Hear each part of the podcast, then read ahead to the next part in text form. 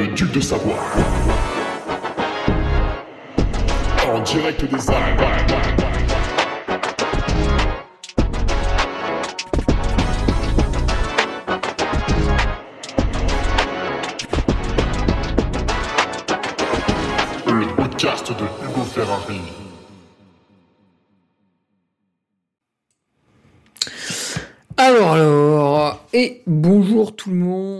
Je vais baisser un peu cette petite saturation. Voilà, voilà, voilà, voilà, voilà. On est bien là, on est bien installé.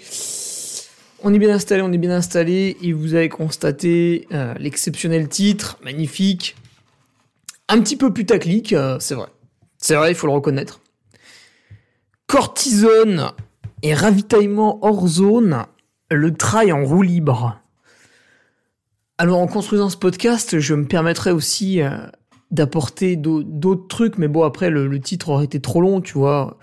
On va parler euh, de camping-car caché dans la forêt, on va parler de coureurs qui prennent le VTT électrique sur des sur des portions en partie forestière pour niquer un petit peu les autres. Euh, voilà, tout un tas de choses absolument fascinantes. C'est un podcast qui émane de moi-même, c'est une question de personne. Et je vais remercier les nouveaux soutiens avec euh, les patriotes euh, de la semaine, les nouveaux patriotes de la semaine.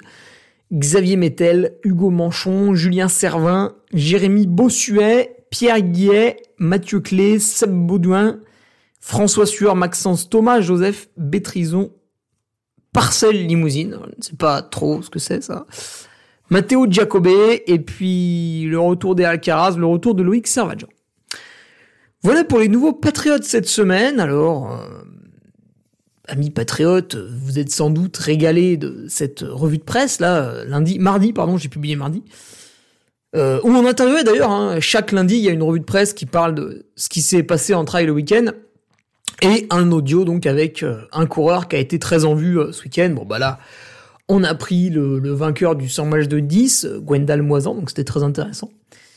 Et dans la, dans la revue de presse, avez déjà vu les prémices de ce podcast euh, pointer le, bout de leur nez. Mais vous n'êtes pas au bout de votre surprise. Amis patriotes, euh, on va encore faire un ou deux trucs sympas, puis après on va basculer sur les Templiers. Alors on aura tout un tas de choses à voir ensemble sur Patreon, une analyse des, des favoris, puisque la l'organisation vous a publié une liste. Évidemment, tous ne seront pas au départ. Certains n'y seront pas en forme, d'autres oui, certains l'ont préparé, d'autres ils ont vu un peu de lumière, ils ont ouvert la porte. Voilà, on va caler tout ça.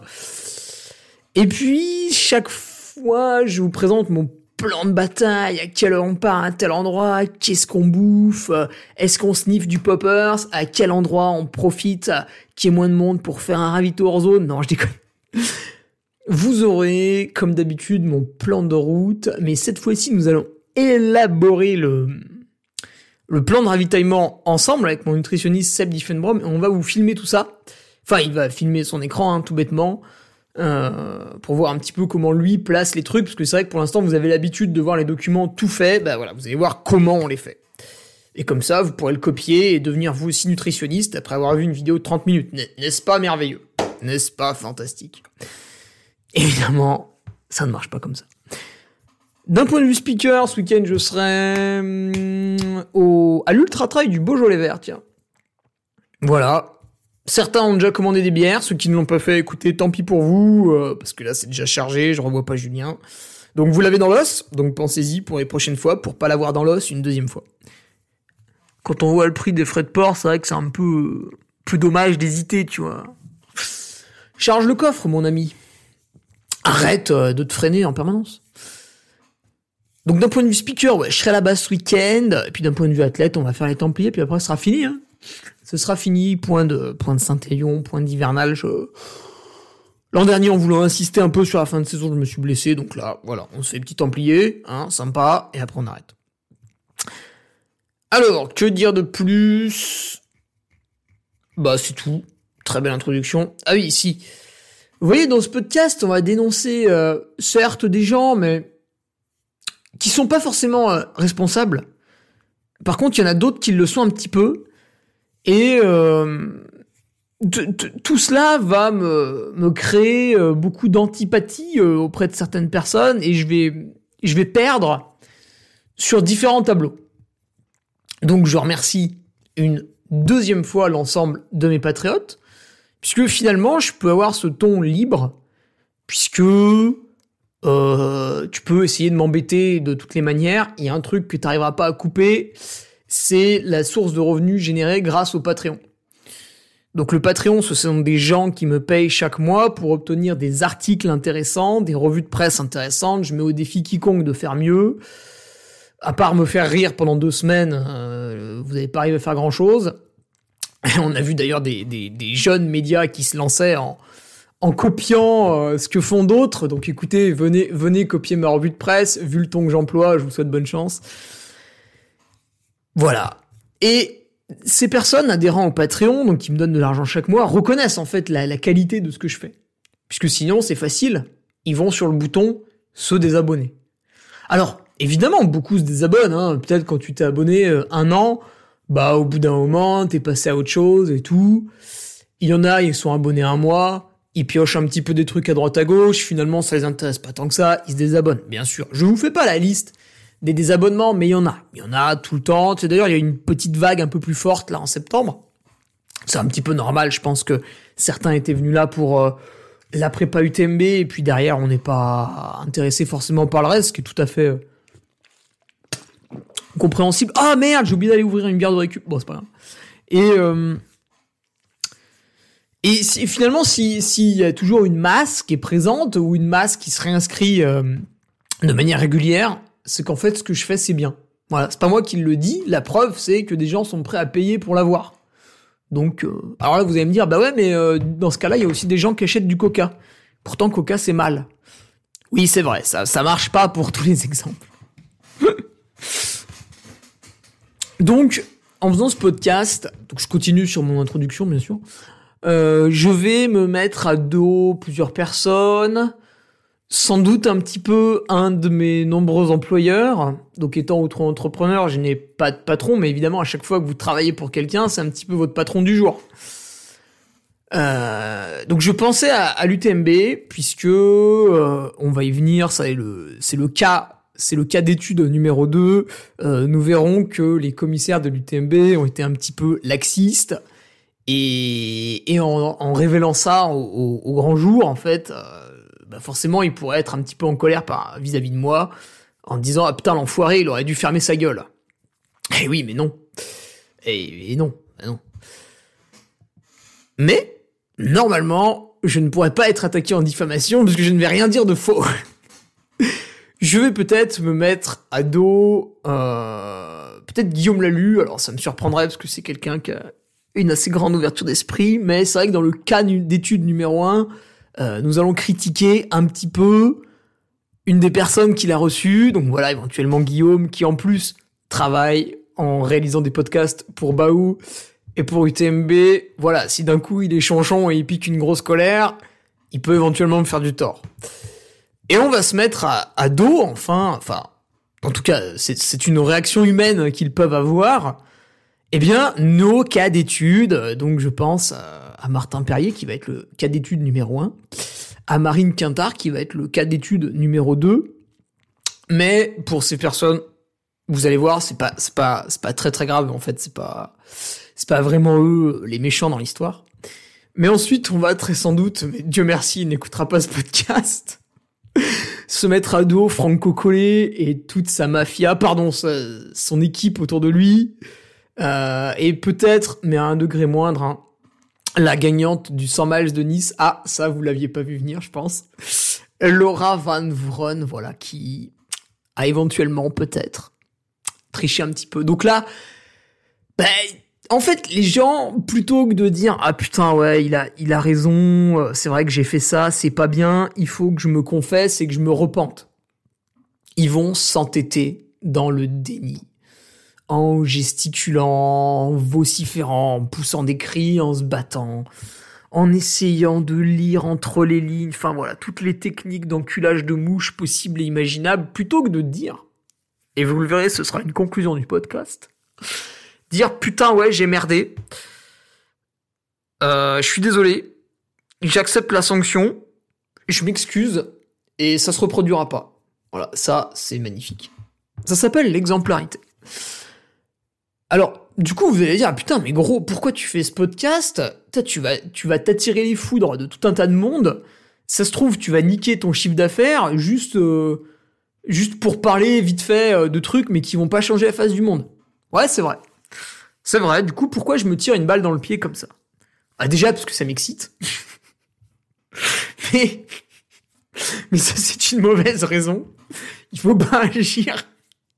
Il faut pas agir sous ses pulsions. Non, ce que j'ai à gagner, c'est que là, on va dénoncer des comportements, euh, des personnes qui enfreignent les règles volontairement ou, ou, attention, involontairement. Mais dans les deux cas, euh, la règle est enfreinte. Hein. C'est comme euh, l'homicide. Il est volontaire ou involontaire, mais dans les deux cas, la personne en face, elle est morte. Donc c'est embêtant, mieux vaut ne pas y aller. Donc, moi, mon grand intérêt, en fait, ici, c'est de vous dire ce qui se passe là sur l'avant des courses. Évidemment, il y a de la triche au milieu du peloton, à la fin du peloton. Ouais, c'est pas grave. Il y a, des tricheurs partout. Mais souvent on dit ouais les élites machin truc bidule ils ont des passes droits euh, tout leur est dû euh, on leur offre un dossard euh, c'est limite c'est limite si on leur taille pas une petite pipe sur sur la ligne de départ bah, eh ben moi, je voudrais me désolidariser justement de mes petits camarades qui usent et abusent des règles pour obtenir un confort de vie toujours grandissant. C'est-à-dire que je suis totalement d'accord pour que lorsqu'on est un athlète de classe mondiale, il soit invité, euh, logé, éventuellement, là, je sais pas, il y en a qui me disaient, ouais, Jim, il a pas payé son dossard à Nice. franchement, putain, les mecs, vous avez la chance de courir euh, une course, vous partez au départ euh, pour déconner, vous pouvez lui faire un chabit euh, au meilleur coureur du monde de votre discipline. Bon, moi, franchement, je serais même prêt à rajouter 20 balles sur mon dossard pour que Jim y soit au départ de toutes mes courses, en fait. Mais bref. Euh, voilà, donc l'objectif ici, c'est que je me désolidarise de ceux qui usent et abusent du, système. Donc de dire, bah ouais, il y en a, y en a, ils font des conneries. bon, ils sont minoritaires, et puis surtout, moi, je suis pas d'accord avec eux, et la preuve, c'est que je vais révéler euh, toutes les bêtises qu'ils font. Voilà.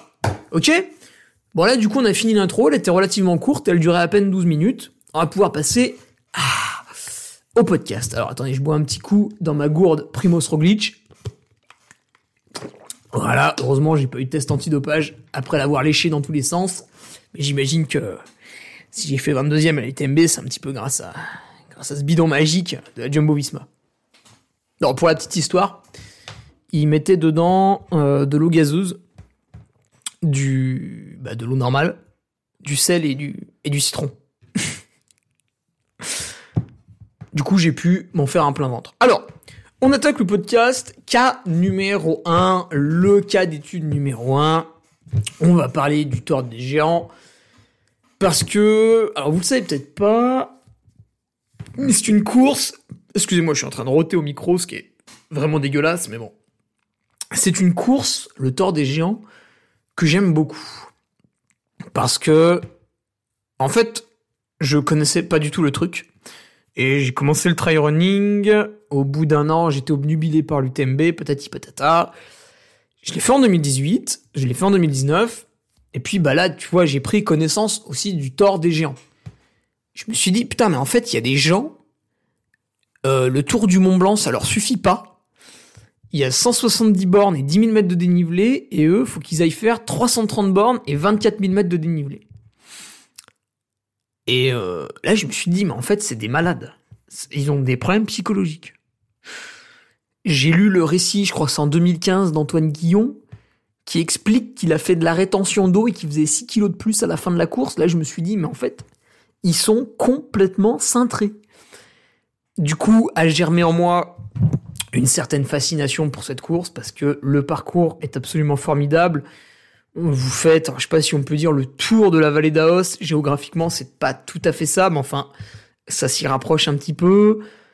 Et euh, bah, le paysage est forcément formidable. Vous êtes en haute montagne quasiment tout le temps. Vous revenez un peu dans les vallées. Il y a des ravitaux en refuge, etc. c'est une aventure incroyable puisque le, le côté compétition est quand même un petit peu de côté, même si c'est vrai qu'au fur et à mesure des années, ça va de plus en plus vite et c'est de plus en plus dense à l'avant de la course. Mais euh, le, le, principal reste quand même, pour l'intégralité du peloton, de boucler la boucle.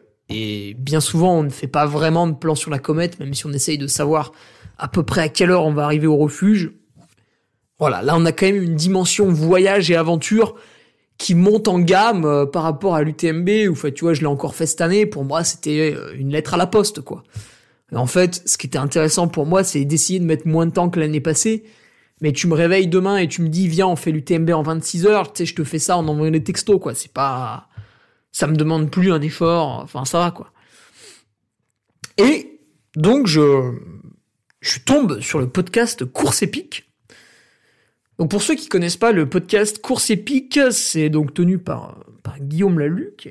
vous reconnaîtrez sa voix parce que vous l'entendez beaucoup.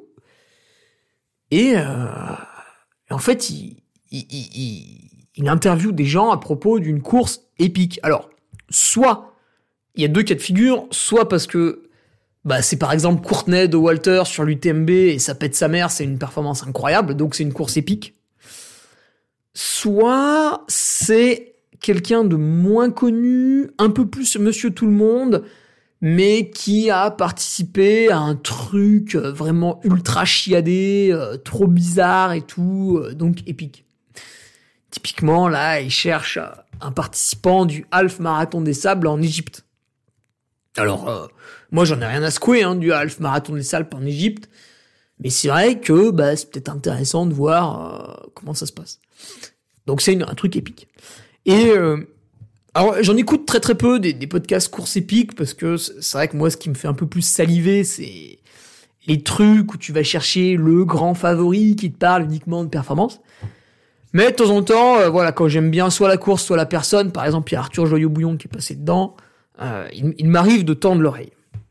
Et là, je vois, ouais, le tort des géants, machin truc. Je me dis, putain, génial, le tort des géants. Donc mon ami Julien Chaurier avait abandonné dessus, je me suis dit, tiens, ah ben c'est marrant, il a interviewé le français qui fait septième. Euh, ah ben il a peut-être dû croiser Julien et tout. Bon, vas-y, je vais pour l'écouter. Euh, surtout qu'en ce moment, je fais pas mal de déplacements en voiture, donc hop, je mets mes petites oreillettes Bluetooth et c'est parti. Euh, le blablacar à côté, il ferme sa gueule et j'écoute le podcast. Et non, je déconne. Et, là, donc je tombe sur ouais Martin Perrier septième. putain, deux ans de suite en plus, il fait septième. Donc putain, le gars bonne expérience, quoi, tu vois. Je, ne connaissais pas, euh, puisque c'est vrai que quand tu fais le tort des géants, on, parle difficilement de toi, sauf si tu le gagnes. Et euh, putain, je commence le podcast, le mec, euh, le mec quand même, quand même très, très imbu de sa personne. Alors moi, ça me choque pas parce que parce que je fais un podcast qui parle de moi depuis 2018. Donc, je suis mal placé pour quelqu'un, pour juger quelqu'un. De ce point de vue-là, niveau narcissisme, je pense que j'ai éclaté tous les scores. Bon, j'ai... Ah putain, si j'ai... Oh putain, ah, j'ai une photo de moi au-dessus de mon bureau. oh, j'avais même pas fait gaffe, juste à côté d'Arnold Schwarzenegger. Évidemment, on se ressemble pas trop. Donc voilà. C'est vrai que si vous l'écoutez, vous allez dire, putain, le mec se la pète et tout. Moi, ça m'a pas choqué, mais en même temps, le gars, il fait deux fois top 10 euh, du Thor. Bon, il a d'autres résultats. Hein. Si vous allez sur sa page euh, Index UTMB, euh, on fait pas dixième du Thor en claquant des doigts. D'ailleurs, il l'explique très bien. Mais non, moi, je trouve que c'était pas pas trop exagéré ça. Et et il t'explique et tout. D'ailleurs, le podcast est très instructif puisque Bon, le début, j'ai pas trop aimé parce qu'il raconte un peu sa vie, je m'en fous. Moi je, moi, je voulais la course, tu vois. Moi, je voulais le tort des géants. Et après, on arrive au tort des géants. Et là, j'ai adoré. Le mec a quand même fini septième en 2022. Il va aller terminer septième en, en 2023. Au départ, il raconte qu'il se retrouve, euh, je sais pas, pendant deux heures, il est 80e ou 50e. Et en fait, il, fait le même constat que moi sur des courses plus courtes, UTMB, Transgrand Canaria, c'est que ça fait 10 ans, peut-être 15 ans qu'on dit les courses de trail partent trop vite. Et qu'est-ce que vous faites, bande de débiles? Vous partez trop vite. Vous continuez à le faire. Donc en fait, pourquoi on en parle? Ça sert à rien. Pourquoi vous avez les oreilles bouchées quand on vous donne des conseils là? Bah bah bah bah bah bah, j'entends pas, j'entends pas, j'entends pas. On dirait Homer Simpson avec le singe là qui tape des timbales dans sa tête là. Putain. Et vous allez partir à une allure raisonnable au bout d'un moment, oui ou merde? Donc euh, voilà, ça m'a fait sourire parce qu'il faisait exactement le même constat que moi, donc j'ai dit putain. Même sur le tort, tu sais, il y a 330 km, même, même là, les mecs sont pas capables de se museler, quoi. C'est incroyable. Alors après, il continue son récit et tout. Bon, les conditions météo étaient assez clémentes, donc finalement, euh, pas trop de de surprise. Et euh, il nous raconte qu'il était malade. Alors là, je me dis putain, c'est pas de bol et tout. En même temps, c'est, enfin, je sais pas s'il a fait plusieurs fois l'expérience. Souvent, tu prépares une course, tu la prépares très très bien. Donc, il racontait qu'il avait fait beaucoup de trucs en juillet, là, juillet, août. Et vu que tu prépares très bien ta course, tu places ton corps dans un état de... Bah de, tu, tu, es plus fébrile, tu vois, tu es plus à même de choper tout un tas de saloperies qui passent, parce que tu vas te fatiguer un, maxi, un maximum, tu, tu vas sur la corde raide, et après, hop, tu surcompenses après avoir travaillé comme un cochon. Et là, bah, Martin, pas de bol, euh, il s'est fatigué un maximum, puis au moment de surcompenser, il a chopé une merde, un virus, je sais pas quoi, et visiblement, dans la course, il se plaignait de la gorge. Il avait mal à la gorge. Et c'est vrai que, bah, du coup, euh, quand tu respires, c'est par la gorge, tu l'irrites encore plus, et j'imagine qu'il avait de plus en plus mal. Donc c'est très chiant. Et du coup, j'imagine qu'il s'est pas trop amusé à respirer fort, donc il ralentir un peu pour pas accentuer le phénomène. Et euh, donc il raconte ça et tout. Euh. Puis d'un coup, il dit ouais, je vais voir le médecin de la course, au kilomètre 200. Bon, ok. Et là, il dit, ouais, le médecin de la course, euh, je lui demande de regarder, puis il me fait sniffer de la cortisone. Et là, je fais, oh putain Quoi? Comment? Qu'est-ce que c'est que ça? Donc pour ceux qui ne savent pas, évidemment, la cortisone est un produit interdit en compétition. Alors là, il y a un flou. Il y a un espèce de flou juridique il est interdit d'utiliser la cortisone en compétition, par contre à l'entraînement vous avez le droit. Donc si vous êtes un enculé, vous pouvez vous entraîner toute l'année sous cortisone, et là je vous garantis que vous allez faire des perfs de malade mental. Par contre, à mon avis, vous allez courir deux ans, pas plus. Et le jour de la course, la cortisone, c'est interdit. Ce qui fait que vous ne devez plus en avoir dans le sang le jour de la course. Sinon, en cas de contrôle antidopage, euh, vous êtes euh, suspendu, je crois que c'est six mois. Enfin, en tout cas, c'est ce qu'avait dû prendre Nicolas Bouvier-Gaz en 2016 au Templier. Donc, bah, comme par hasard, ça faisait deux ou trois ans qu'il échouait dans les deux dernières heures au Templier. Il n'avait pas assez de force pour finir la course dans le top 10.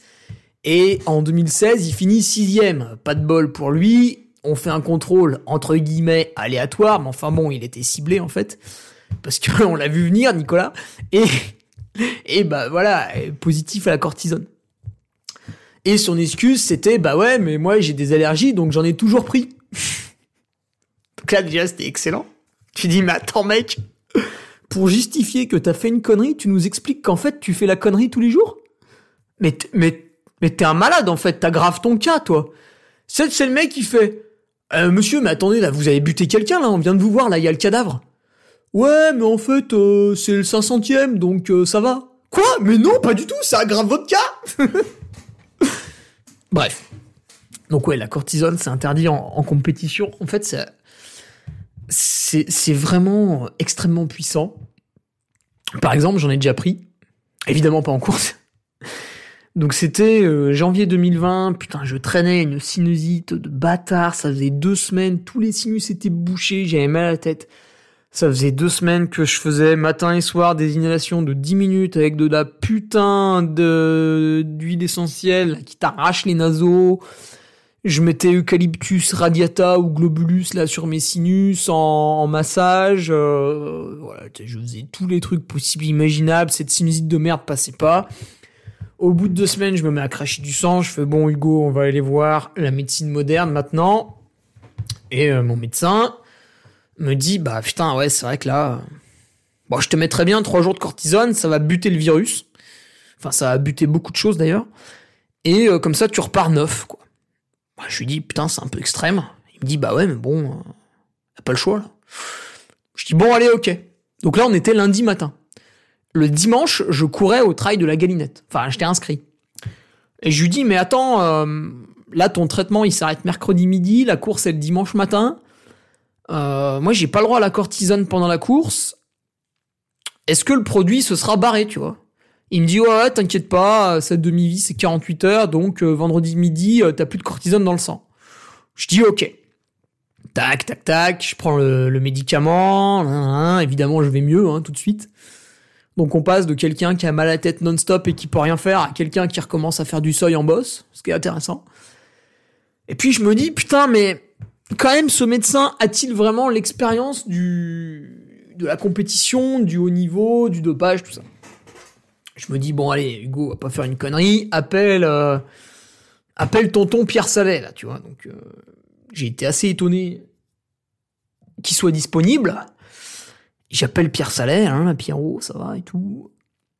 Et non, je déconne, je le connais pas. Donc je l'appelle et je, dresse le bilan du truc. Et il me dit, bah écoute, euh, ton médecin, il s'est un petit peu trompé. En fait, la cortisone reste euh, dans le corps à peu près une semaine. Si vraiment t'es une des personnes qui a le moins de chance, elle va rester 10 jours. Je dis, putain, mais c'est emmerdant. Du coup, dimanche, euh, je serai sous cortisone, en fait. Il me dit, ben, c'est pas sûr, mais peut-être que oui. Je lui dis, ah ouais, non, bah. Je dis, bah. Bah, je vais pas courir alors. Tu sais, lui, c'est marrant, tu vois, il disait rien. Et là, d'un coup, il fait, ah Ah ben voilà Bah, ça, c'est ce que je voulais entendre, tu vois, Hugo. Parce que là, t'as été malade, tu t'es soigné avec des médicaments, donc tu n'es pas à même de faire une compétition. C'est pas possible. Je dis ok, ouais, ouais, t'inquiète, j'ai bien compris. Je lui dis oui, c'est vrai que de toute façon, euh, c'est pas au travail de la galinette que va y avoir un contrôle antidopage. Il me dit bah oui, oui, oui, non, il y a peu de chance. Je lui dis mais ouais, non, ok, bon, j'irai pas, c'est pas grave, tant pis. Bon, ça me faisait chier parce que j'avais prévu le voyage avec trois amis. Euh... Bon, on avait le logement et tout. Du coup, j'y suis allé pour les ravitailler, mais j'ai pas fait la course. Et le samedi matin, avant de partir, je me dis, putain, mais ça fait chier parce que quand même, le trail de la galinette, je l'ai préparé, enfin, tout l'hiver, tu vois, c'était ma course de rentrée, en fait. Et après, je devais faire, euh, je sais plus quoi, puis Madère. Et après, il y a eu le Covid et tout le monde est resté chez soi. Mais c'était ma course de rentrée, le trail de la galinette. Donc je dis, putain, ça fait chier, je me suis entraîné tout janvier pour ça, en plus il faisait assez mauvais et tout. Je dis, bah vas-y, samedi matin, je me fais un petit circuit à la maison, et ça me servira de course test. Mais là, au moins, je suis pas en compétition, donc euh, je m'en branle. Et le samedi, dis-toi bien, je suis allé dans ma bosse, là, au Malpassant, et je faisais des allers-retours en côte sur 100 mètres. Je me suis dit, je vais faire 3 heures, 3000 mètres de dénivelé. Ce sera hyper dur. Euh, déjà, si j'y arrive, c'est bien. Tu sais en combien de temps je les ai fait, les 3000 mètres de dénivelé? Positif et négatif. Hein. Je les ai fait en 2h47. Ouais. En plus, je suis parti fort. Dans la première heure, je me suis dit, putain, Hugo, là, t'es parti trop fort, t'es en train de faire que du seuil, euh, au bout d'une heure, tu vas sombrer. Je vous mens pas. J'ai jamais baissé d'allure. Grâce à la cortisone, hein, sans doute. Puis au fait que je sois assez en forme aussi, c'est vrai. Donc la cortisone, c'est quasiment de la magie. Pour en revenir au podcast de course épique où Martin Perrier nous explique son tort des géants, donc il inhale de la cortisone pendant 15-20 minutes, ce qui doit quand même être loin d'être anodin. Mais c'est pas lui, c'est un médecin, c'est le médecin de la course qui lui fait inhaler la cortisone. Vous allez voir pourquoi c'est très important. Et ensuite, quand il repart, mais dans tout le podcast, il explique à quel point il se sentait mieux, à quel point il reprenait plaisir à doubler des gens, il arrivait à prendre des coms en descente. Bon, c'est un bon descendeur de base. Mais, et toi, quand t'écoutes, tu te dis, putain, mais gros, mais gros, mais évidemment, mais, tu sais, quand tu connais les effets de la cortisone, t'es pas surpris. Tu dis, mais, mais c'est sûr, mais c'était sûr, c'était sûr. Et d'ailleurs, c'est amusant parce qu'il le dit, au bout de 10 heures, les effets sont un peu euh, estompé et du coup, euh, il est pas arrivé à rentrer. Il y avait un groupe de quatre devant lui apparemment là, avec des porn stars, des Damien Hall et de compagnie là. Euh, et il est pas arrivé à rentrer dessus parce qu'en fait, il a coulé une bielle euh, juste avant quoi, parce que bah au bout d'un moment, la cortisone en fait lui a permis de faire 10 heures en sur-régime, puis tu veux, au bout d'un moment, le corps il fait ouais non mais attends la Kiki là t'es gentil là, euh, je t'ai dit que ça allait pas, toi t'as remis les gaz, là maintenant c'est stop. voilà. Et une fois que je vous ai raconté cette histoire, vous allez dire Oh l'enfoiré, il a enfreint les règles, il est dopé, machin, faut le suspendre et tout. C'est une ordure bidule patati patata. Non. Alors pourquoi non? Parce que si vous écoutez bien, c'est pas Martin qui, de lui-même, fouille dans le sac de son assistance, dégoupille un médicament interdit qu'il avait prévu d'utiliser, se charge la gueule et repart. Non. C'est pas ça. C'est quelqu'un qui estimait être un petit peu malade, un petit peu gêné, qui va voir le médecin de la course, donc presque l'autorité suprême, et qui lui demande de l'examiner l'autre l'examine et opte pour un remède. Pas de bol, c'est un médicament interdit. Mais finalement, alors moi ça me serait pas arrivé parce que j'ai une expérience du dopage qui est énorme, vu qu'avant je faisais du vélo. je peux te dire qu'on fait attention. En fait, dès que j'ai eu 15-16 ans et que je courais en Coupe de France VTT, euh, en janvier, le coach nous faisait des rappels il disait quand vous devez prendre un médicament, vous m'appelez. Avant de l'avaler, vous me passez un coup de fil. On devait se méfier de tout. Tout. Par exemple, si vous prenez un actifet jour et nuit, à l'intérieur, il y a de la pseudoéphédrine. Je sais pas s'il y en a assez pour que vous soyez positif à un contrôle antidopage, mais méfiez-vous. Dans Point de côté, on raconte comment Christelle De Waal a subi un contrôle positif suite à je sais pas quel médicament. C'était de la merde, hein. c'était un truc qui l'a pas aidé à avoir des bonnes performances. Mais euh, bah, néanmoins, maintenant, vous tapez Christelle De Waal dopage dans Google, bon ben, elle a beau s'expliquer 25 fois, euh, voilà quoi. Il y aura toujours quelqu'un pour dire et là, en fait, le problème, c'est pas Martin qui se plaint de la gorge, qui prend un truc, c'est le médecin. En fait, sur le tort des géants, sur une compétition officielle, on a un médecin qui dope les mecs. Ah mais vous vous rendez compte du truc? Donc c'est un médecin italien, hein, évidemment c'est borderline. Le gars, parce que là, là, on a écouté Martin raconter sa course. Mais il y a combien de personnes qui sont venues voir ce médecin? Il y a combien de personnes qui se sont plaints euh, de maux de tête, qui se sont plaints, euh, je, sais pas, de plein d'autres trucs, et puis le médecin, il leur file de la cortisone. Ah bah oui, c'est sûr, ça va mieux. Hein. Ah bah là, tu finis la course hein, sous cortisone. Il y a aucun problème. Hein. Donc, en fait, bon, on peut en vouloir un peu à Martin, estimer qu'il lui faut une sanction. Euh, bon, moi, j'en ai rien à foutre.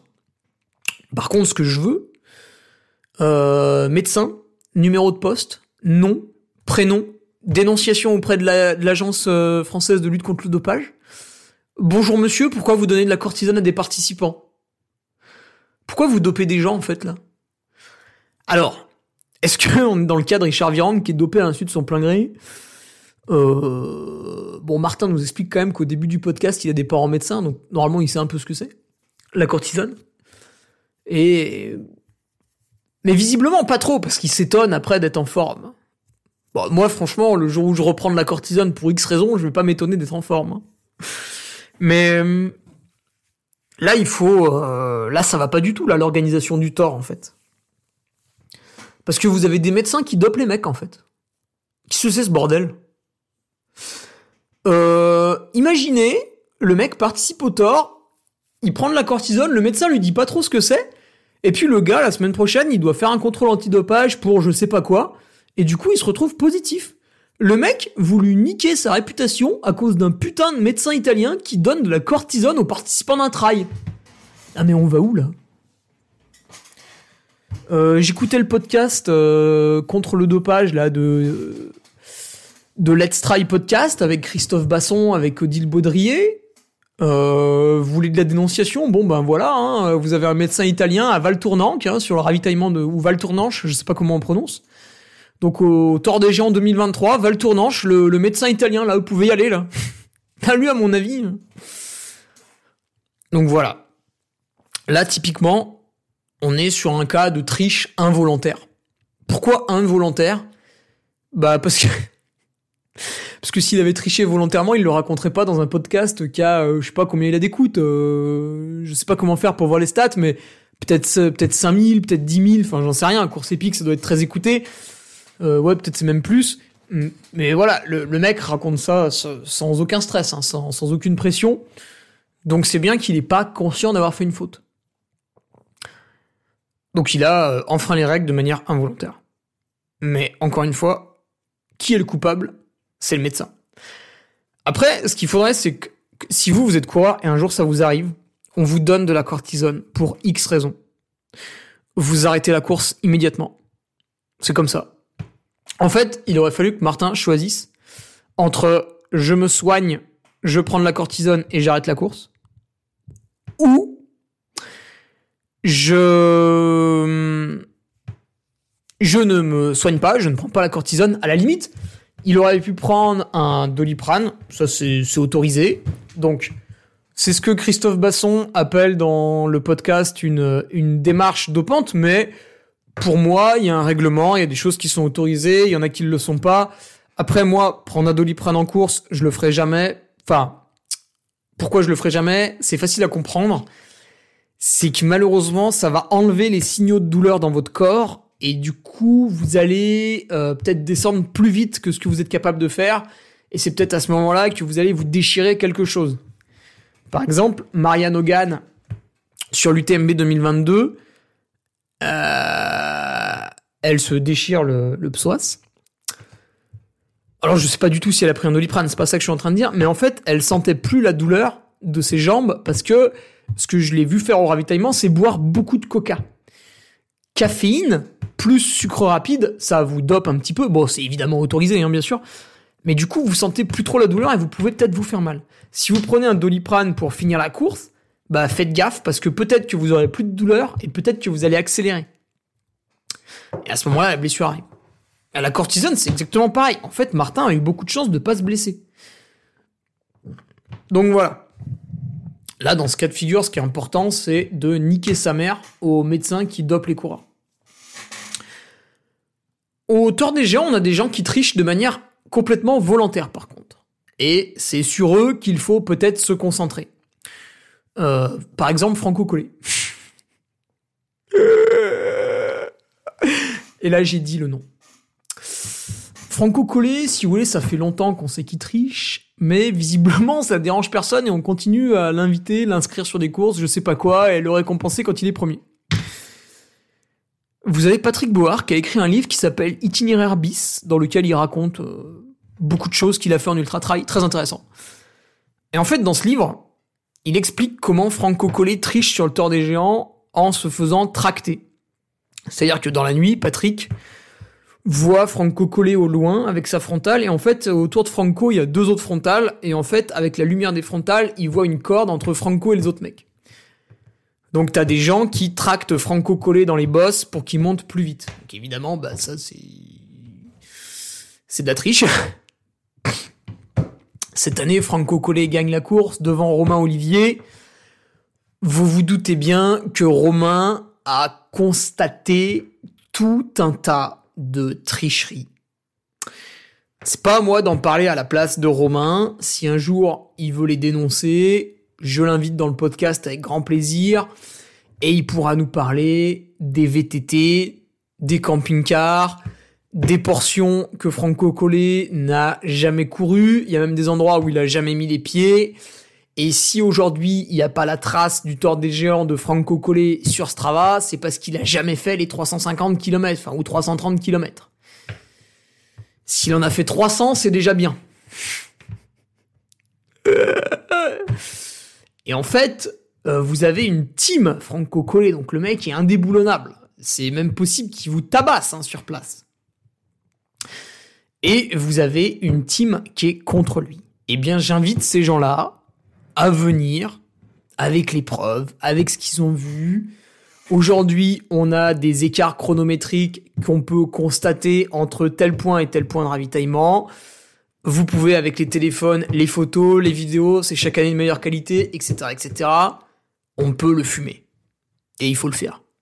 Parce que c'est inacceptable. Et en fait, ce mec, moi, je le trouvais super sympa parce qu'en 2016, à la TDS, il a fini juste devant moi. En fait, il était parti un peu vite. Je le rattrape au bout de 5 heures de course, je le dépasse, mais minable. Tu sais, comme si je doublais un enfant, quoi. Et sur la fin de course, il me revient dessus. Euh... D'un coup, il va vite, quoi. Alors moi, ok, j'ai pas fini très vite. Mais ouais. Tu vois, pourquoi il m'est revenu dessus, en fait? Parce qu'il a coupé, euh, parce qu'il a pris des trucs. Euh, tu vois, tu... En fait, à partir du moment où tu sais que quelqu'un triche, tu te dis, putain, mais en fait, il a fait ça toute sa vie, il a fait ça sur chaque événement. Je sais plus. Tu sais, c'est un peu comme dans un couple. T'apprends que ta copine, elle te trompe, elle t'a trompé une fois, tu l'apprends. Tu dis, mais en fait, ça se trouve, elle l'a fait 15 fois, ça se trouve, ça fait 10 ans qu'elle me trompe, ça se trouve, etc., etc., etc. Et tu peux plus vivre avec, parce que t'as le doute tout le temps, c'est omniprésent, tu y penses matin et soir, jour et nuit. Et ben là, quand quelqu'un triche sur une course et on démontre qu'il l'a triché, tu te dis, putain, mais la course de l'an passé, qu'est-ce qu'il a fait? La course d'il y a 3 ans, là où il a marché comme une bête, Qu'est-ce qu'il a fait ce jour-là pour réussir? Donc tu, perds la confiance. Et c'est pour ça qu'il faut absolument dénoncer et sanctionner les tricheurs à hauteur de ce que prévoit le règlement pour eux. Donc dans le cas de Franco Collet, c'est évidemment une disqualification quand vous en êtes à prendre le camping-car pour euh, aller plus vite. voilà. Est-ce que j'ai d'autres choses à ajouter sur le tort des géants? Non, je pense déjà c'est pas mal. Après, j'imagine qu'il y a une foule d'autres histoires à raconter sur cette course où j'ai l'impression que la triche est monnaie courante. Si vous avez participé au tort et que vous avez vu des trucs, n'hésitez pas à m'envoyer des petits messages, ça me régale. Si vous avez une preuve, c'est quand même mieux. ça, par exemple, il y a un mec, bon, ça n'a rien à voir. Il fait du VTT autour de chez moi. Et il me dit ouais, euh, tes petits copains là, trailer, il y a des groupes, euh, ils ont apeuré des personnes âgées en passant vite en courant autour d'eux, puis je sais pas, ils ont abîmé des arbres en courant, enfin je sais pas, il m'a pris la tête avec ça. Et je l'ai calmé en deux secondes, je lui ai fait attends en gros, euh, d'où c'est mes potes en fait Qu'est-ce qu'est-ce que qu'est-ce que t'en sais que c'est mes petits copains quoi? Tu crois quoi là que je connais tous les gens qui courent autour de Chambéry, mais t'es un malade toi. T'as vu le monde qu'il y a? Forcément dans, le, dans le nombre. S'il y a 200 trailers autour de Chambéry, il y en a 5, c'est des connards. Bah oui, c'est normal, c'est une proportion de la population. Bref. Allez, on passe au cas numéro 2, parce que sinon ça va durer deux jours. Euh, cas numéro 2, on quitte le tort des géants et on passe au Nice UTMB. Et c'est là que les problèmes arrivent. Donc je commentais le live euh, du Nice by UTMB, le vendredi le 100 miles et le samedi principalement le, format 100K, le format 50K et un petit peu le 100 miles. On filme, on filme, on filme, et vous le savez, on filme beaucoup les premiers, premiers hommes, premières dames. Marine Quintard, on la filme dans la première montée du format 50K qui visait 62 km. Dans la première montée, on voit qu'elle monte avec Jessica Brazo, la femme de Jim Wemsley, et progressivement, au fur et à mesure de la montée, elle sème Jessica. Ok? Elle sème euh, Jessica, donc elle prend la tête, puis après l'écart continue de grandir. Et Marine, en fait, on la retrouve à 12 bornes de l'arrivée au niveau du dernier ravitaillement. Et là, elle a, je sais pas, un quart d'heure ou 20 minutes d'avance sur Jessica. Donc nous, on dit que c'est plié. Voilà, elle va gagner la course, pas de problème. Et euh, donc on la filme jusqu'à l'arrivée. Et là, elle arrive au ravitaillement, donc c'est le plateau Saint-Michel. Ravitaillement numéro 6. Et en fait, avant que Marine arrive à ce ravitaillement, on avait filmé les premiers hommes. Andreas Rieder, l'Autrichien du team Brooks, Hugo Deck, le Français du team Adidas, et un, un jeune Norvégien, là, je le connaissais pas. Et ces trois personnes, on les a filmées. on les voit entrer dans le ravitaillement, remplir leurs flasques auprès des bénévoles, ressortir et repartir en courant en direction de l'arrivée. Et là, Marine arrive au ravitaillement, et je dis euh, sur le live, eh ben voilà, Marine Quintard qui arrive au ravito, patati patata. Et là, il y a un mec qui fait, ouais, Marine, euh, vas-y, euh, rentre juste dans le ravito, tu bipes, tu ressors et je te ravitaille. Et du coup, moi, je fais, bon ben voilà, Marine, son assistance est là pour la ravitailler, allez l'encourager une dernière fois avant la fin. Et en prononçant ces phrases dans ma tête, je fais, mais attends, là, je suis en train de commenter le format 50K quand je commentais le format 100K ou 100 miles, il y avait des points d'assistance autorisés. Là, je suis en train de commenter le format 50K, mais il n'y a pas d'assistance autorisée. Donc là, je le dis en live, je fais putain, mais je crois qu'il n'y a pas d'assistance autorisée. Évidemment, dans le chat, ça réagit. Et euh, les mecs font bah ouais, non, il n'y a pas d'assistance autorisée, qu'est-ce que c'est que ce bordel? Donc je vais voir euh, la régie, les gens de l'UTMB qui sont à la régie, je leur dis putain les gars, mais qu'est-ce qu'on fait et tout, euh, c'est ravitaillé là alors que c'est pas c'est interdit. Et ils me disent bah écoute, on sait pas, euh, nous euh, on peut pas trop décider, effectivement, on est plutôt d'accord avec toi. On on va demander au commissaire. Parce qu'en fait, on pratique un sport. Il faut bien comprendre que c'est pas la foire à la saucisse. Et à un moment donné, en sport, il y a ce qu'on appelle un arbitre. Là, en ce moment, il y a la Coupe du Monde de rugby quand il y a un essai, l'arbitre valide l'essai. C'est lui qui siffle et qui dit l'essai est accordé. C'est pas parce que le public gueule ouais que l'essai il est accordé. L'essai il est accordé si le ballon a bien été plaqué, si le joueur en courant il a pas marché euh, sur la ligne de touche euh, juste avant et euh, s'il n'y a pas eu un en avant juste avant qu'on lui fasse une passe, patati patata.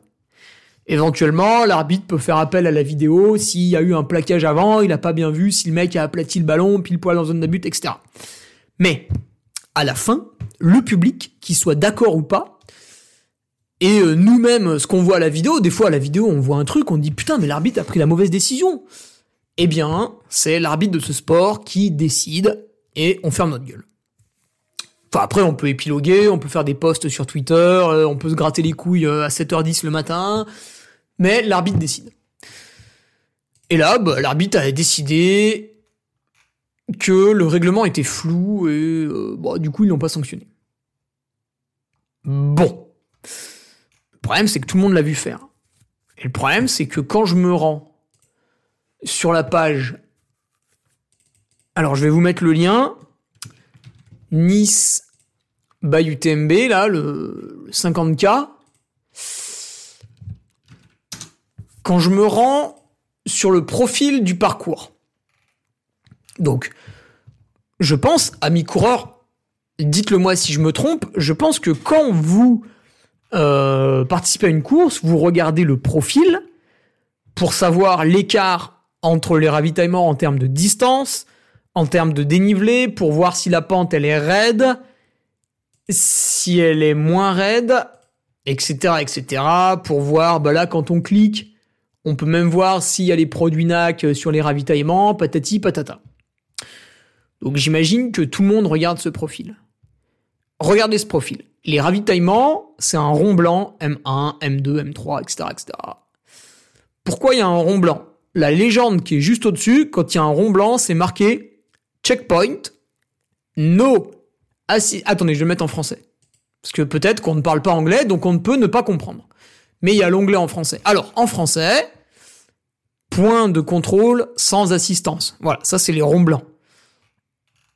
Il y a un rond blanc avec des petits pointillés orange qui sont parfaitement visibles. Hein.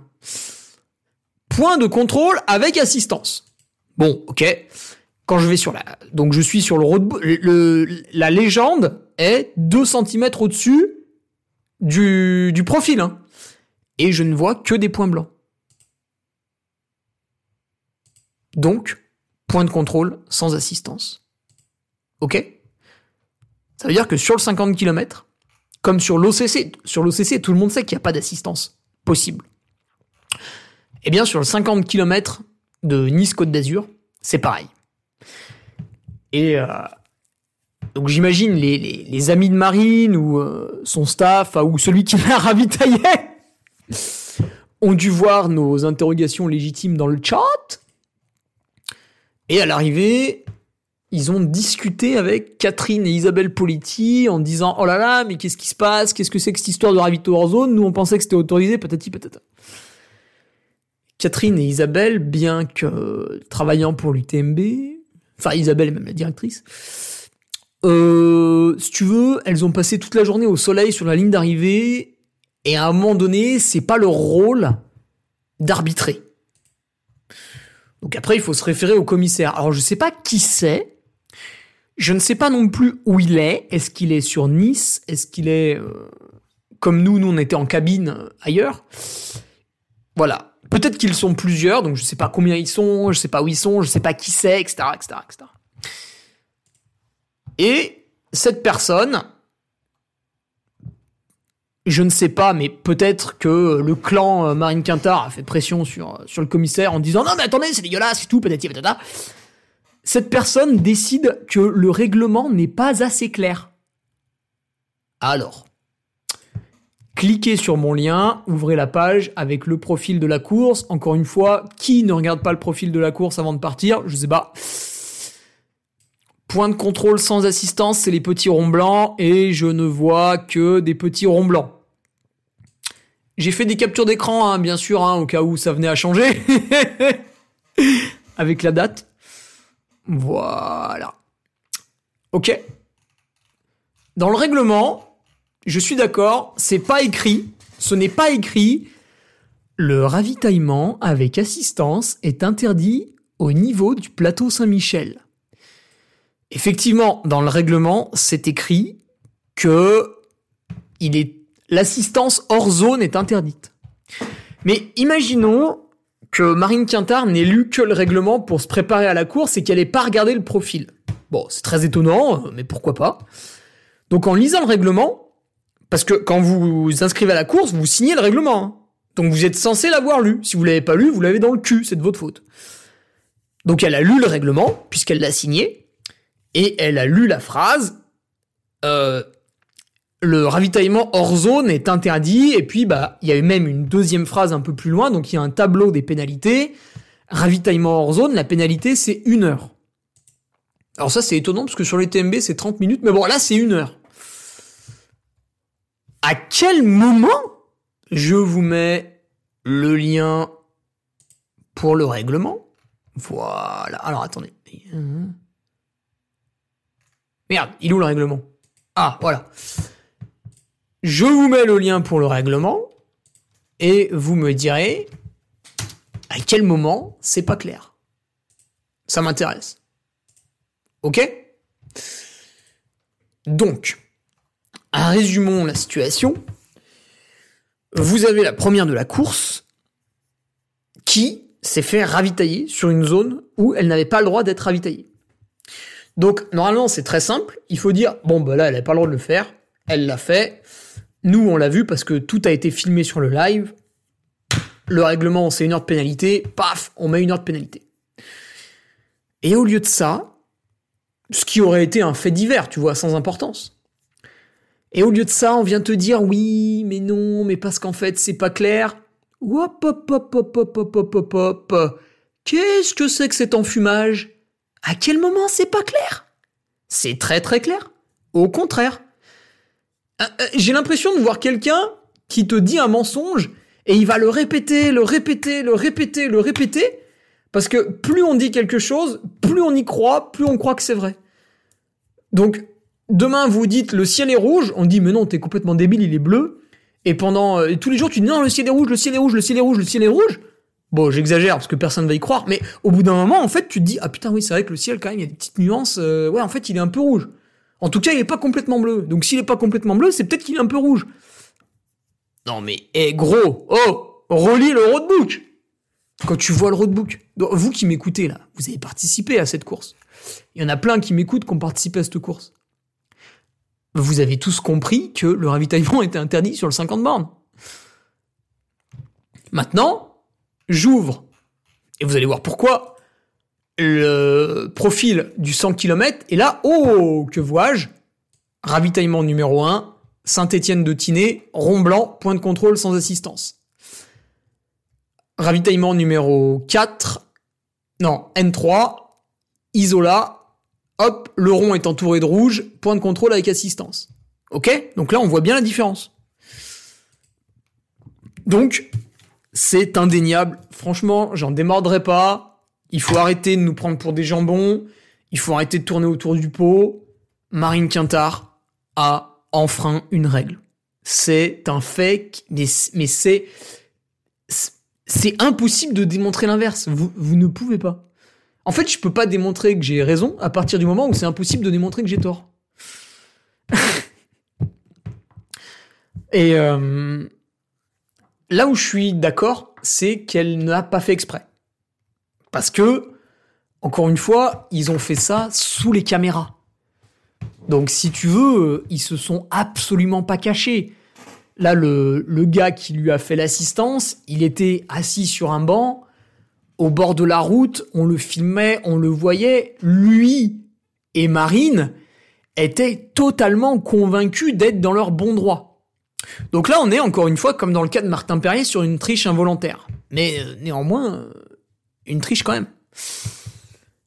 D'autant plus que quand on les titille un petit peu là, euh, leur justification c'est de dire que le règlement est pas clair. Bon là j'ai démontré que c'était du flanc.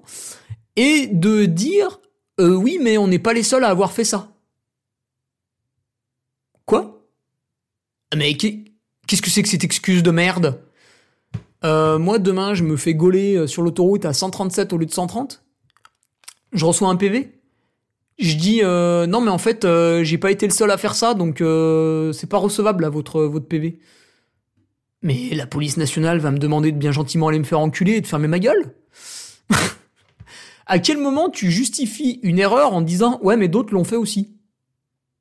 C'est comme bon j'exagère énormément et ça va choquer peut-être beaucoup de monde mais j'adore faire des paradoxes énormes comme ça. Non, je vais pas le faire. mais voilà, euh, vous pouvez pas dire j'ai fait une connerie mais vu que d'autres l'ont fait, ça excuse ma connerie. Bah non. Pas à aucun moment. Et du coup, à travers cette phrase, Marine Quintard aggrave son cas parce qu'elle vient de nous révéler qu'elle s'est ravitaillée aux autres endroits. Ah Parce qu'au début, on peut dire, bon ok, elle s'est ravitaillée, elle n'avait pas le droit de le faire. Mais finalement, elle a 23 minutes d'avance sur Jessica Brazo, Brazo, et euh, c'est peut-être pas si important que ça. Ouais, mais attends. Parce que si elle s'est ravitaillée aux 6 ravitaux, ou 4 ravitaux sur 6, alors qu'à chaque fois, Jessica a dû aller voir les bénévoles, remplir ses flasques, prendre de la bouffe, euh, peut-être manger un truc salé sur place s'il avait trop chaud, etc. Aller mouiller sa tête, patati patata, alors que Marine, il lui mouillait la nuque, il lui donnait les flasques déjà prêtes, il lui donnait ses barres, etc. Euh, peut-être que tout mis bout à bout, on arrive à gommer les 23 minutes d'écart entre les deux filles. Ou alors, on gomme peut-être qu'un quart d'heure, mais du coup, il y aurait eu 6-7 minutes à la fin, et peut-être que Jessica Brazo, qui a fini un petit peu en roue libre parce qu'elle savait que Marine était trop loin devant, peut-être qu'à ce moment-là, elle se serait dit putain, Marine, elle est juste devant, et elle serait peut-être revenue sur elle. Tu vois, on sait pas en fait. Et on ne pourra jamais le savoir. Et on peut se tripoter la queue pendant des heures à faire des scénarios comme ça. On oublie les faits. Les faits, c'est Marine Quintard a été ravitaillée par son assistance à un endroit où c'était interdit. Point barre. Et il n'y a pas de débat. Donc voilà. Et c'est là où en fait je me désolidarise de du décisionnaire, enfin du commissaire qui a décidé de pas mettre une heure de pénalité. C'est parce que souvent sur les réseaux sociaux, je défends un peu l'UTMB vis-à-vis de certaines choses parce que je trouve que les gens critiquent trop sans savoir. Et sur beaucoup de points, en fait, euh, l'UTMB essaie de faire beaucoup de choses, et puis les gens voient pas forcément les efforts, et ils critiquent que le côté négatif, et je trouve ça un peu dommage, donc je me permets d'apporter ma pierre à l'édifice. Et à chaque fois, on me dit, ouais, mais toi, tu fais que de les défendre. Eh ben, vous voyez, pas aujourd'hui.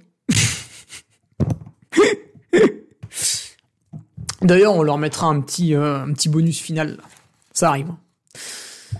Ok donc voilà, après moi je suis prêt à discuter, mais euh, je vois pas comment on peut dire qu'il n'y avait pas de ravitail hors zone. J'ai également les captures d'écran du live, bien sûr, on a tout gardé d'ailleurs. Sur la capture d'écran du live, on voit un magnifique panneau accompagnant interdit. oh putain. Oh mais il me fatigue. Alors en plus, alors là ça, ça prêche pas pour sa paroisse, mais Marine Quintard ayant déjà participé à l'OCC, normalement elle est au courant de ce genre de pratique, que l'assistance est interdite sur certaines courses. Hein, je dis ça, euh, je dis rien. C'est pas une fleur bleue non plus. Tu vois, elle connaît un peu la discipline. Bon, moi, mon avis, c'est qu'elle est arrivée sur cette course un petit peu comme ci, comme ça, elle la va comme je te pousse. Elle l'avait pas trop préparée, ses amis se sont proposés de la ravitailler, elle a dit ok, banco, allez, on y va. Sauf qu'elle a oublié qu'on était sur une baille UTMB, qu'il y avait des règles, etc. Moi, je, ouais, je pense, c'est totalement involontaire, bien sûr. Mais ce qui serait bien, en fait, c'est qu'on ait un peu d'exemplarité chez, chez, ces gens et qu'au lieu de tenter de se justifier avec des propos incohérents, parce que dire ouais mais il y en a d'autres qui l'ont fait donc c'est pas grave, c'est un propos incohérent, et dire le règlement est flou, c'est carrément du foutage de gueule en fait. C'est me faire croire que je suis un imbécile. C'est se moquer de moi en fait quelque part. Non mais c'était flou. Putain mais oh la photo du profil à quel moment c'est flou À part quand t'as bu? Donc, j'ai oublié ce que je voulais dire.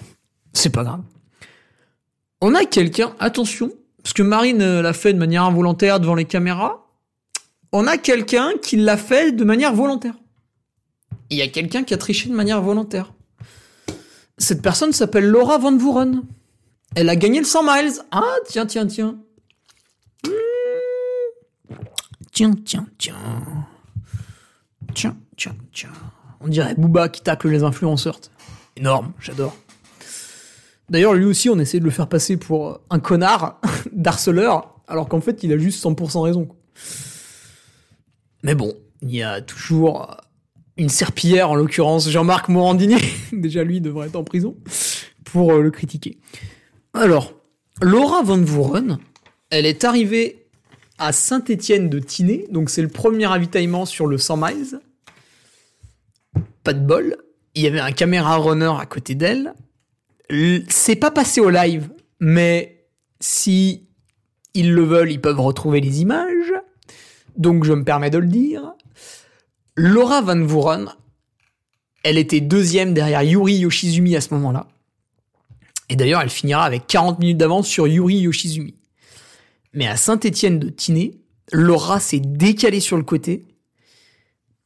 Elle s'est mise à l'abri des regards indiscrets et son compagnon l'a ravitaillée. Pas de bol, Saint-Étienne de Tinée, c'est un rond blanc, c'est donc un point de contrôle sans assistance. Si elle l'a fait ici, et qu'en plus elle s'est cachée pour le faire, donc elle l'avait prémédité, elle savait très bien que c'était interdit, elle l'a donc peut-être fait au pont de Pôle, au kilomètre 50, parce que ça coupe la route, donc c'est très facile d'accès. Et en plus, elle y, elle y est arrivée pendant la nuit. Donc c'est très facile de tricher. Au Grange de la Brasque, je sais pas trop où c'est, je pense c'est un peu difficile d'accès, c'est à 1800 mètres d'altitude à mon avis, elle n'est pas allée tricher là-bas. À la chapelle Saint-Michel, j'en mettrai pas ma main à couper qu'elle a pas fait un petit ravito hors zone également. Et enfin, au plateau Saint-Michel là où Marine Quintard a aussi fait son ravitaillement hors zone. Parce qu'en fait, le plateau Saint-Michel, c'était interdit pour tout le monde. Hein. Le 100 km, le 100 miles et le 50K. Donc vous voyez, là, la différence, moi j'aimerais... Alors bien sûr, les deux personnes peuvent subir la même pénalité, donc une heure. Mais dans la mentalité, euh, Laura, c'est bien pire puisqu'elle s'est cachée pour tricher de manière volontaire. Tandis que Marine a simplement fait une bête faute. Ok? Qu'évidemment, on va pas la mettre au bûcher. Hein. Ça, c'était une époque révolue. Mais euh, je trouve ça dommage, en fait, de bah, pas le dire. D'essayer de tout cacher et de dire ouais mais c'est pas grave de toute façon c'est pas très grave. Et puis les gens ils auront oublié. Et puis mieux vaut ça que dire ah bah finalement notre premier il a triché donc on le déclasse et c'est le deuxième. Et c'est sûr c'est chiant hein. l'UTMB ils ont fait un réel sur Instagram ils ont fait un cross partage avec Marine Quintard euh, bon bah c'est sûr euh, tu passes pour un guignol euh, si deux jours après tu fais ouais non mais en fait elle a pas respecté son règlement on doit lui mettre une pénalité du coup tout est caduque Bah oui, mais mieux vaut dire nous on a un règlement et on l'applique plutôt que dire bah nous on a un règlement mais en fait si vous faites une entorse et que vous pleurez suffisamment fort, on va accepter quoi. Donc c'est pour ça que je me désolidarise totalement de ça. Je suis contre ce qu'il s'est passé. Voilà. Ceux qui sont pour et qui le cautionnent, bah insultez-moi dans les commentaires, comme ça on verra votre nom et votre prénom. Et si vous m'envoyez un petit message privé, commentez à joint, ou vous finissez presque par me traiter de débile, bah vous serez mentionné à l'antenne. Tiens d'ailleurs elle vient d'être mentionnée. Ça lui apprendra à mal me parler et à me dire que je sais pas lire un graphique. Bon ben voilà, ingénieur, hein, bac plus 5, excuse-moi, je sais lire un graphique. De toute façon, à partir du moment où c'est écrit point de contrôle sans existence, c'est pas trop dur quand même. Il faut vraiment être de mauvaise foi pour pas le reconnaître. Parce qu'à un moment donné, tu sais, tu peux être ouais, qu'est-ce qu'il me veut celui-là, j'ai pas fait de conneries. Puis à un moment donné, tu te rends compte que t'as fait une connerie. Là aujourd'hui, elle le sait qu'elle a fait une connerie. Et tu peux dire, et là on en revient à l'exemplarité, c'est ce dont je parlais au début du podcast, tu peux dire, bon, putain, merde, la boulette. Putain, mais quel abruti, j'ai... J'ai pas, putain, j'ai pas tilté que l'assistance était interdite. Putain, le con, j'étais embarqué dans mon truc. Merde. Bon, Là, tu dis, ok, je vais me dénoncer, je vais dire, voilà, bon les gars, je suis désolé, j'ai fait ça. Et en plus, enfin, je, je comprends pas comment elle peut accepter de ne pas être déclassée à partir du moment où on l'a vu se ravitailler hors zone sur le live. Donc il y a peut-être 1000 personnes, parce qu'après le live, les gens le regardent euh, plus tard, tu vois. Il y a peut-être 1000 personnes qui l'ont vu se ravitailler hors zone, qu'on fait, oh putain, mais what the fuck, qu'est-ce qui se passe? Et quand tu vois le classement, elle est toujours première comment elle peut accepter euh, de passer pour quelqu'un qui est au-dessus des lois comme ça? Parce que ça dévalorise son image. Mieux vaut dire, bah écoutez, ouais, putain, je suis désolé, effectivement, euh, franchement, j'ai pas fait gaffe et tout, euh, bah c'est ma faute. Du coup, je prends ma pénalité, elle est de une heure. Et ça, c'est l'exemplarité. Parce que des conneries, enfin, je veux dire, mais moi, j'en ai fait un nombre incalculable de fois. À l'école, enfin, Bon, on a tous triché, hein, l'école, copier sur son voisin, euh, voilà. Et quand tu te fais gauler par la maîtresse, euh, ouais, t'essayes de dire ah mais non, mais c'est pas moi. Puis bon, quand la preuve est évidente, tu fermes ta gueule et t'acceptes la, sanction, quoi. Euh, pour vous préciser ça, premier S, premier trimestre, Hugo Ferrari, 32 heures de colle. C'était le record du lycée, j'étais ravi de l'apprendre. Parce que j'avais une perception des règlements qui était très personnelle. Et tellement on m'a tapé dessus au fil des années, j'ai appris à respecter le règlement. Comme quoi, au bout d'un moment, ça rentre. Mais voilà. Tout ça pour dire, en fait, à un moment donné, il faut assumer. Tu dis, bon, bah ouais, effectivement, j'ai fait une connerie, bah je m'excuse. Et en plus, moi, je trouve ça te grandit publiquement d'accepter tes fautes, tu vois, de dire, bah ouais, je suis désolé. Voilà, pardon. Je j'ai pas fait attention, je le ferai plus. La prochaine fois, je regarderai vraiment la course, euh, le règlement de la course auquel je vais participer, parce que, bah ouais, c'est vrai que en fait, par exemple, vous avez des trails où on vous autorise à prendre les bâtons sur les ravitaux, à les lâcher sur d'autres ravitaillements. Par exemple, au Templier, vous avez une assistance à la salvage au kilomètre 55. Vous pouvez prendre les bâtons à la salvage. Par contre, vous ne pouvez les déposer que à votre assistance. Donc le prochain ravito avec assistance, c'est le CAD au kilomètre 72, je crois. Donc si vous prenez les bâtons à la salvage, vous les gardez pendant 17 km jusqu'au CAD et vous les redonnez à votre assistance. Vous ne les posez pas à masse bio par terre parce que vous savez que quelqu'un va vous les ramasser. Ça, c'est interdit. D'accord? Je dis ça parce que je vais participer aux Templiers et tous ceux qui vont tricher, là, je vais vous enculer votre mère. parce que moi, je vais arriver à Perlo en partant doucement, donc je serai dans un très gros groupe de coureurs, à mon avis. Et je sais très bien qu'il y a des petits malins qui vont se ravitailler avec leur assistance à Perlo alors que c'est interdit. Moi, je vais me faire chier à me coltiner des flasques vides avec de la maltodextrine dedans pour pouvoir les remplir au robinet à eau. Peut-être que vu que je vais arriver un peu loin, je vais devoir faire la queue pour remplir mes flasques au robinet à eau. Donc s'il y a un guignol qui se fait ravitailler par son assistance à Perlo, je le déboîte. D'accord? Je l'assassine direct à l'arrivée, je prends le micro, je fais machin, truc bidule, tel numéro de dossard, hop, ravito à Perlo, là, dégagez-le là, enlevez-le devant moi là. Ok, là, vous êtes prévenus, là. Ça va chier maintenant. là, c'est le régime de la terreur. La, la, dénonciation peut venir de tous les côtés. Eh, faites gaffe. hein. Les patriotes vont être sur le coup, ils auront des téléphones portables, ça va filmer, ça va prendre des photos partout, là. Là, le tricheur, là, le tricheur va être en PLS. Ok? Bon, allez, on va conclure ce podcast. Euh, déjà parce qu'il faut que j'aille faire du vélo avant qu'il fasse nuit, donc ça c'est très important. Et, euh, parce que, voilà, je pense que c'est bon. vous en avez eu pour votre argent, vous êtes content là? Hugo Ferrari va se faire taper dessus maintenant par tout le monde. Vous êtes content Allez, je vous avais dit un petit bonus pour l'UTMB, c'est parti. Alors, euh, comment ça se fait? Donc là, je m'adresse à ceux qui font la cote de l'UTMB. Là, je vois David Politique qui fait Oh putain, je vais encore prendre. Donc c'est pas lui qui est responsable. Mais c'est à chaque fois lui qui, m'explique. Qui m'explique. Et il, il est obligé de m'expliquer comme il expliquerait à un gamin de 6 ans pourquoi il a pas compris un truc. Donc il doit en avoir marre, mais bon, vu qu'il est très gentil, il prend toujours le temps de le faire. Merci David. Euh, pourquoi l'UTMB, quand je regarde mon index à l'UTMB, pourquoi la course Ouais, alors ce que je disais, putain, ça a coupé là, comme un abruti, j'ai appuyé sur le mauvais bouton, évidemment, donc euh, pourquoi, euh, quand je regarde mon... Il est où mon index? Qu'est-ce que c'est que cette merde là? Ah oui, c'est le classement. UTMB index, chercher un coureur, Hugo Ferrari le boss, ah pardon, Hugo Ferrari tout court. Ça va, je rigole, je raconte des bêtises. Ouais, donc mon UTMB, il est distance 171 km, euh, dénivelé 9963. Ok. Résultat UTMB 2023. Donc là, je vais sur le site live.utmb.world. Les résultats de l'UTMB 2023. Qu'est-ce que c'est ce bordel? Ah putain, il est à 170. Attends, parce que l'autre fois, il y avait 173. Mais il y a deux pages différentes?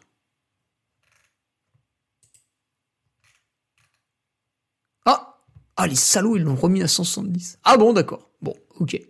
Eh ben, autant pour moi, je croyais qu'il y avait vraiment 173 et qu'il y avait deux informations différentes. Bah, j'ai peut-être vu ça ailleurs.